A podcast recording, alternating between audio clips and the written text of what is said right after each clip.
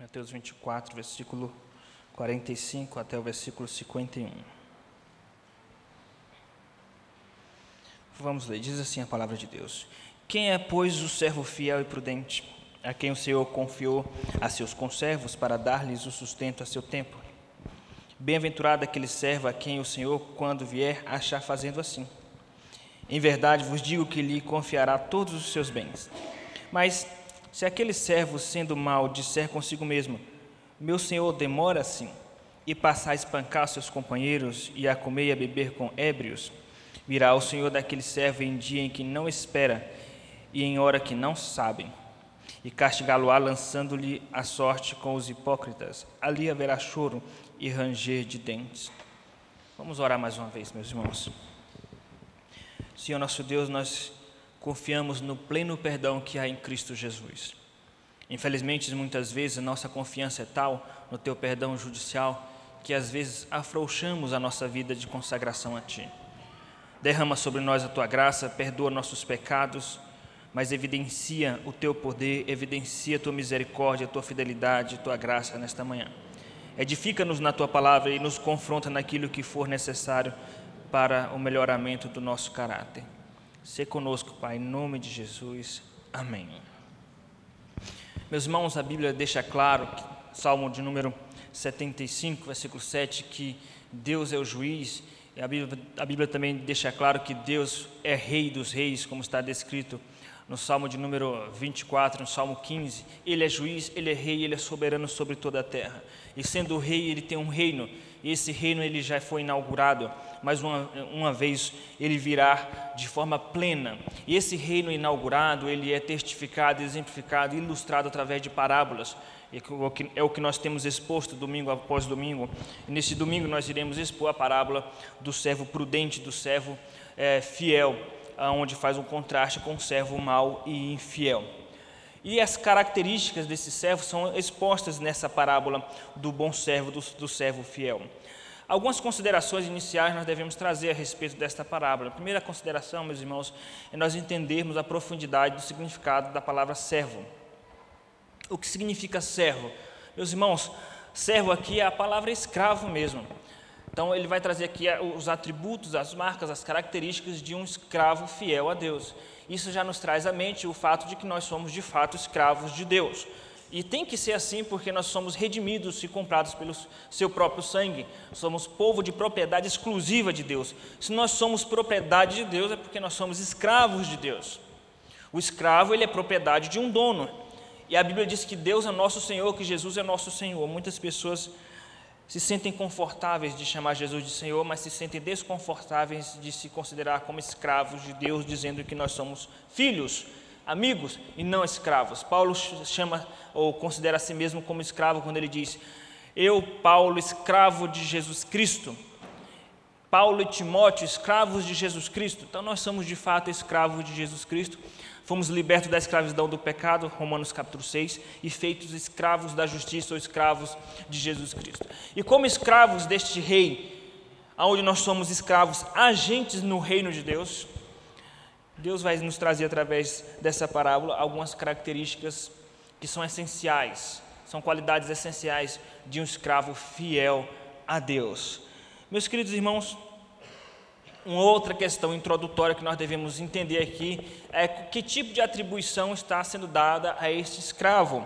Ele diz versículo 45: Quem é, pois, o escravo fiel e prudente a quem o Senhor confiou os seus, seu, os seus conservos para dar-lhes o sustento a seu tempo?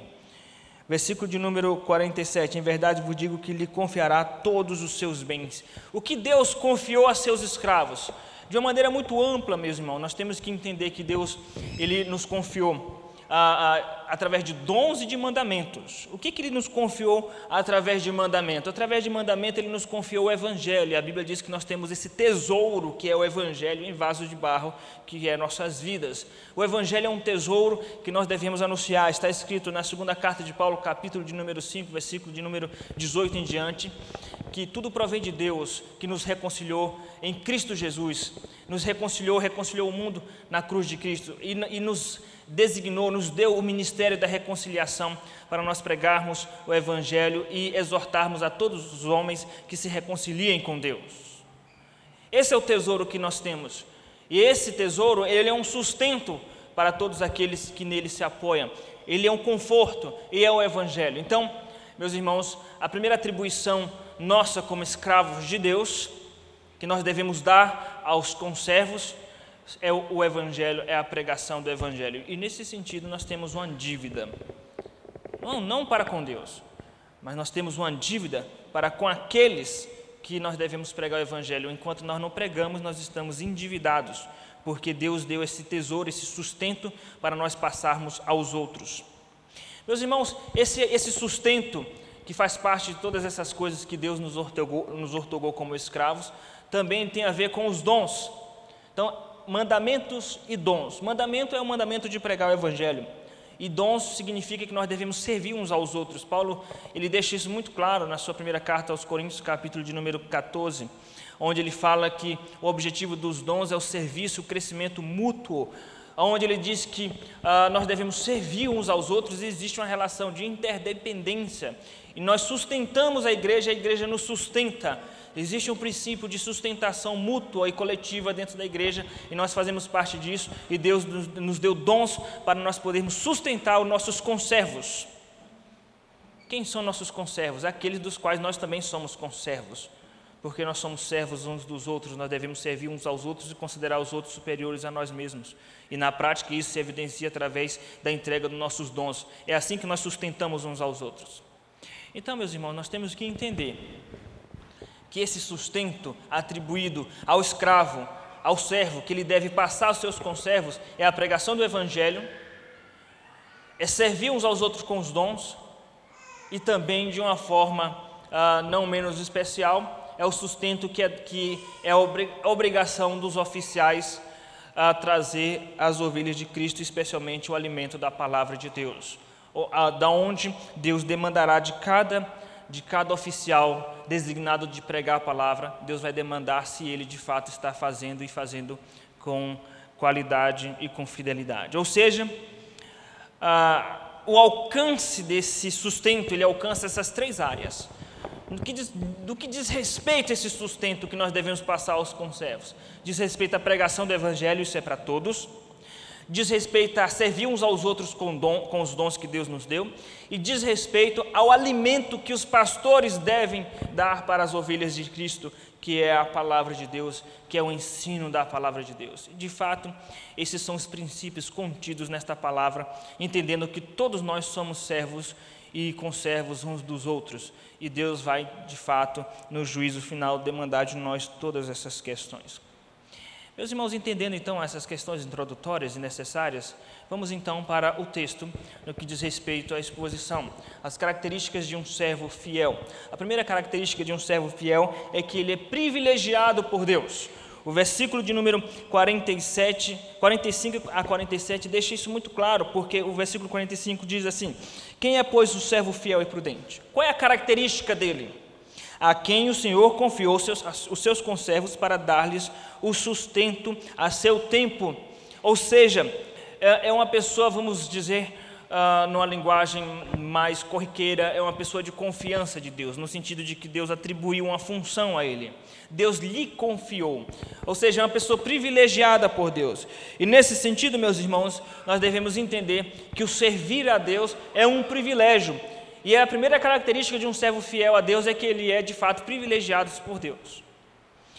Portanto, trabalhar para Deus, trabalhar para Deus é uma honra e um privilégio. É uma honra e um privilégio. E se nós devemos enxergar como um privilégio servir, o servir a Deus, o serviço a Deus é um privilégio, então, meus irmãos, esse serviço deve ser executado de uma forma incondicional. De que maneira eu falo incondicional? Se é um privilégio que Deus me concedeu, então eu tenho que servi-lo, seja debaixo de sol ou debaixo de chuva, seja em condições agradáveis ou não, eu tenho que servir a Deus quando eu estou com vontade, quando eu estou alegre, eu tenho que servir a Deus com alegria, mas também eu tenho que servir a Deus quando eu estou mal-humorado, quando eu estou desanimado, quando eu estou cansado, quando eu estou com preguiça. Eu tenho que servir a Deus em todas as circunstâncias. Existem crentes que acham que Deus não recebe quando nós fazemos algo quando nós estamos indispostos, indispostos. Meus irmãos, Deus mandou Jonas pregar o evangelho em Nínive. Deus não perguntou a disposição de Jonas. Deus não se importou se Jonas estava disposto ou não. E, afinal de contas, Deus obrigou Jonas a pregar o evangelho em Nínive. Obviamente, o ideal é, é servir ao Senhor com alegria. Mas e se você não está alegre naquele dia? Está mal-humorado, cansado, deprimido? Você vai ficar em casa? Não. Porque o nosso serviço a Deus também implica em sacrifício. Em sacrifício, negar a si mesmo. Então, se é um privilégio, então eu vou servir a Deus de maneira incondicional. Servir a Deus de maneira incondicional, meus irmãos, isso implica em servi-lo sem olhar circunstâncias, porque servir a Deus no reino de Deus, no agente do reino que é a igreja, não é fácil. Trabalhar para Deus na igreja não é fácil, porque os crentes são difíceis de, de lidar, difíceis de relacionamento. Como que nós sabemos disso? Ué, Jesus disse que ele veio chamar os doentes, então aqui está cheio de doentes, cheio de pessoas difíceis. Você quer tirar dúvida? Então conviva. Comece a trabalhar, a conviver na igreja e você vai saber o quanto são pessoas difíceis. E por que, que são pessoas? Ah, os crentes não deveriam ser assim. Estou escandalizado. Vou sair da igreja. Para qual igreja você vai? Uma igreja perfeita? Você não merece entrar lá. Porque você é imperfeito. Os crentes são pessoas difíceis. Por quê? Porque Jesus chamou os difíceis, os doentes, para consertar o caráter. E o conserto do caráter vem através do convívio. Agora, acontece que quando nós estamos servindo a Deus, às vezes as pessoas nos desanimam, ou porque esquecem o nosso trabalho, porque não valorizam o nosso trabalho, ou porque nos criticam injustamente, não nos ajudam, só criticam.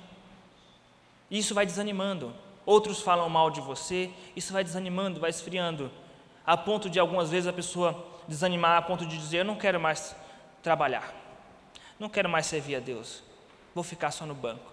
Me machucaram muito. Se é um privilégio, por que você está colocando de lado o serviço que Deus te concedeu? É um privilégio, é uma honra. De fato, Deus não precisa de nós.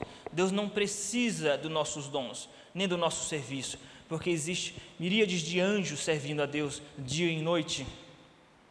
Mas é um privilégio para nós, não é para Deus o privilégio. O privilégio é para nós. Deus nos confiou esses dons, esses bens. Ele nos confiou esse serviço sagrado. Portanto, a primeira característica de um servo fiel, meus irmãos, ele, ele tem que entender isso. A primeira característica é que ele é privilegiado por Deus. Você é privilegiado porque você tem o privilégio de poder pregar o Evangelho. Você é privilegiado porque Deus te deu dons. E se você não sabe ainda qual é o seu dom, você está perdendo tempo. Porque Deus com certeza te concedeu o dom se você é crente.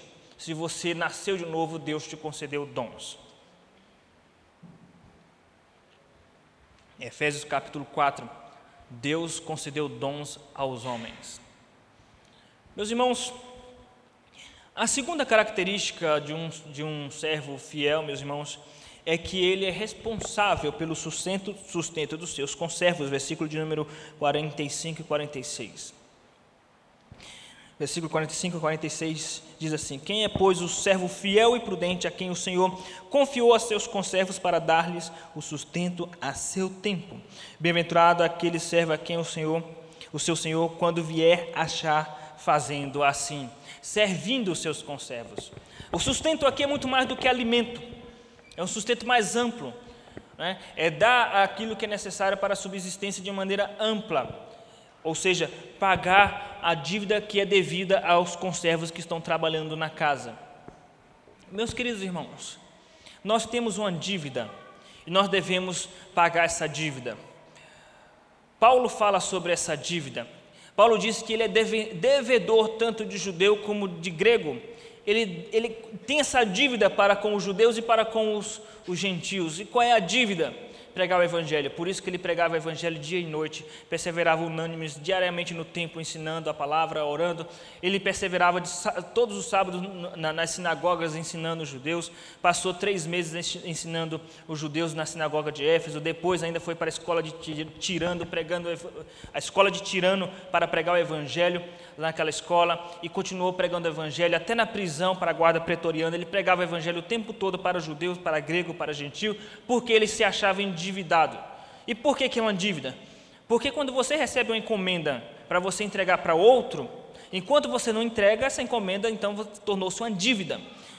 Se alguém me entrega uma encomenda, olha, olha Leandro, eu quero que você entregue esses 200 reais para o irmão fulano de tal. Enquanto eu não entregar, o endividado agora sou eu. Deus nos entregou o tesouro do Evangelho para pregarmos o Evangelho. E nós temos essa dívida. Enquanto nós não pregamos o Evangelho, nós estamos endividados.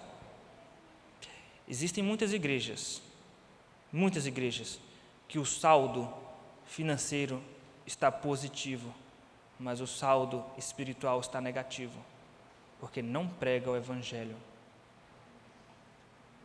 Meus irmãos, a palavra de Deus está nos confrontando aqui nesta, nesta manhã, tanto individualmente como igreja, como oficiais, como pastor, como conselho.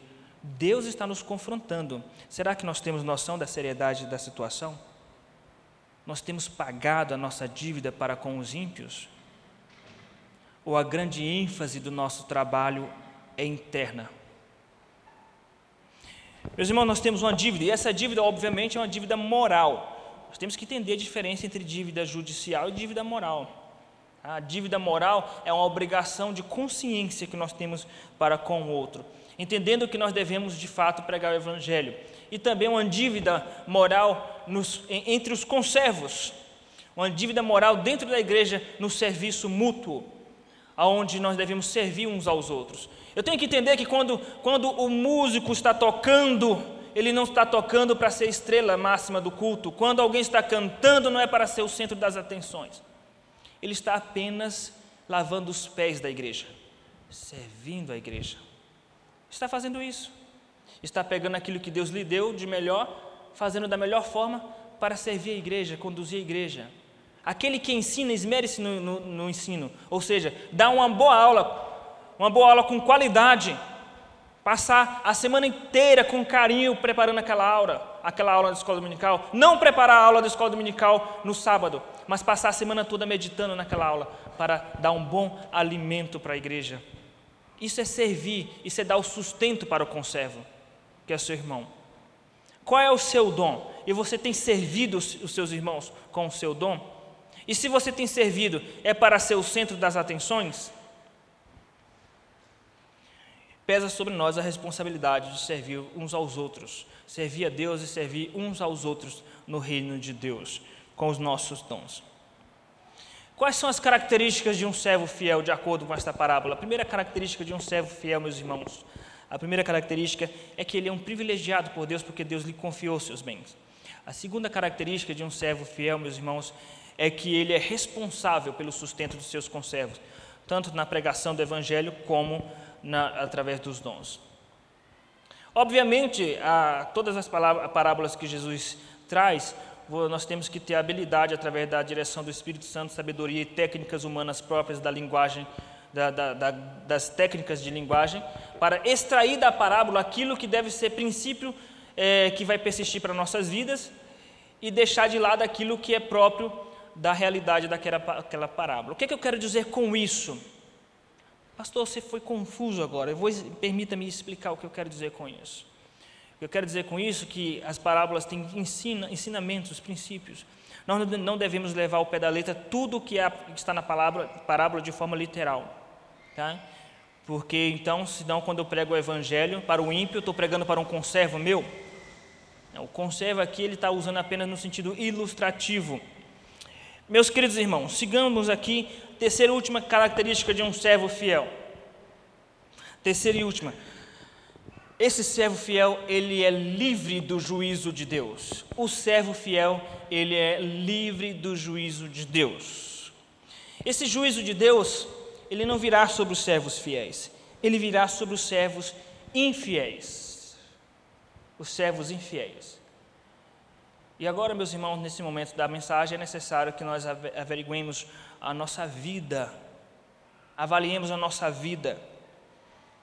Porque até quando, até quando alguém vai se apoiar no ensino da certeza da salvação, para não verificar se de fato essa pessoa é salva? Eu aprendi na igreja presbiteriana que o crente não perde a salvação. Eu acredito que Jesus morreu na cruz, então sou salvo, não vou perder a salvação, sou eleito, sou predestinado, não importa o que eu faça, então eu posso viver brincando com Deus. Posso ser, eu vou servir para Deus, eu vou servir a Deus, mas de forma infiel. Meus irmãos, Paulo diz: examine-se o homem a si mesmo. Examinai a si mesmo, para saber se estáis de fato na fé. Não é errado eu examinar minha vida para verificar se eu sou salvo. Deixa eu examinar, será que eu sou salvo mesmo? Tem gente na igreja que tem pavor desse exame. É, diácono, presbítero, pastor, ou irmão, eu estou aqui examinando minha vida, será que eu sou salvo? Claro, irmão, que você é salvo, que para com isso. Para de ficar se questionando. Se... Não, você é salvo. Deixa o irmão ficar na sua perturbação interna, se questionando, porque ele vai concluir que é salvo ou não. Deixa o irmão entrar em crise. Deixa ele na crise dele. Porque é isso que Deus quer, que nós na nossa crise examinamos, examinemos a nossa vida para saber se de fato nós estamos só brincando com Deus ou se nós somos salvos de fato, um servo infiel. O servo fiel, meus irmãos, ele está livre do juízo de Deus, mas o juízo de Deus virá sobre os servos infiéis. Versículo de número 48 ele, ele fala sobre isso, especialmente versículo 51. E castigá-lo-á, lançando-lhe a sorte com os hipócritas. Ali haverá choro e ranger de dente. Sobre os servos infiéis. Esse juízo que vai vir sobre os servos infiéis é um juízo repentino. Versículo 50. Virá o Senhor daquele servo em dia, em dia que não espera e hora que não sabe. Aí você pensa, então, então é possível, é possível haver um servo de Deus que vai para o inferno? Porque se ele é servo, ele é escravo de Deus, mas ele é infiel, mas vai para o inferno, então é possível um servo ir para o inferno? Sim. Aí de mim se disser ao contrário. Não está escrito? Se está escrito é porque sim. Eu vou distorcer o texto. É possível então um, um, um, servo de Deus ir para o inferno? Sim, entendendo que a mula de Balaão serviu a Deus, Herodes serviu a Deus, Pilatos serviu a Deus, o diabo serve a Deus, Uns servem de boa vontade, outros servem, servem contrariadamente, outros servem sem saber que estão servindo, mas todo mundo serve a Deus. Então é possível um servo de Deus ir para o inferno? Sim, porque isso não diz respeito à salvação. Não estamos, Jesus não está tratando de salvação. Porque é possível que pessoas dentro da igreja, que dizem que falam em línguas, que profetizam, que falam em nome de Deus, é possível eles irem para o inferno? Sim, e haverá, haverá, haverá milhares de pessoas assim. Profetas, pregadores, pastores, até, pastores. Se pastor garantir acesso ao céu, logo logo será abertas as inscrições para o seminário. Corra. Porque tem gente que acha que é pastor já está com acesso garantido. Meus irmãos, nós temos que entender quem são esses servos? São as pessoas que estão dentro da igreja servindo a Deus. Uns servem com fidelidade, outros com infidelidade. Não se está discutindo salvação. Está se discutindo aqui quem, que tipo de servo você é. De fato, esse juízo é repentino, de fato, esse juízo é doloroso, como está escrito no versículo 51, e castigá-lo-á, lançando-lhe a sorte com os hipócritas. Ali haverá choro, por causa da dor do sofrimento para os, os, os, os servos infiéis. E por que esse juízo será tão severo? Porque os servos infiéis são maus, é o que diz o versículo 48 e 49. Mas se aquele servo, sendo mau, disser consigo mesmo: Meu senhor, demora-se, e passar a espancar os seus companheiros. Está escrito, meus irmãos, em Ezequiel, capítulo de número 34 e 35, acerca do, do pastoreio de Deus acerca do, do mau pastoreio dos maus pastores, acerca da promessa de Deus de pastorear suas ovelhas e acerca das, das ovelhas que maltratam as ovelhas magras, as ovelhas gordas que maltratam seus companheiros, as ovelhas magras. As ovelhas gordas são aqueles que já estão abastados de conhecimento e experiência no reino de Deus. Já estão há muito tempo na lida com o Senhor e de repente chegam as ovelhas magras, ou novos convertidos, ou novos membros. E as ovelhas gordas vai só empurrando com o cotovelo: sai daqui que esse lugar é meu. Eu só quero servir a Deus, sai daqui com esse lugar é meu. É o que está escrito em Ezequiel 35. As ovelhas gordas vão empurrando as magras, não deixando que as ovelhas magras se alimentem ou sirvam a Deus. São maus com seus companheiros. Essa é uma característica do, do servo infiel. Verifique se isso se enquadra com seu, se enquadra com seu caráter.